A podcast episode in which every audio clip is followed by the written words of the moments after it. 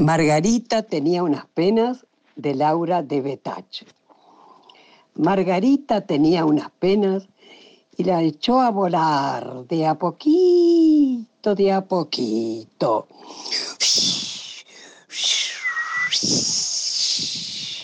Volaba la bandada. Buscando, buscando, se pusieron a picotear migas. Las migas estaban en las manos de mucha gente que las abrió bien para poder convidarlas. Dicen que cuando las penas andan sueltas puede pasar cualquier cosa, a veces maravillosa. Las penas de Margarita se convirtieron en música. Tachín, tachín, rataplan, plan, plan, tachín, tachín, plan, plan. Margarita tenía unas penas, unas penas que se convirtieron en sonrisa. Paca paca, inventar el mundo.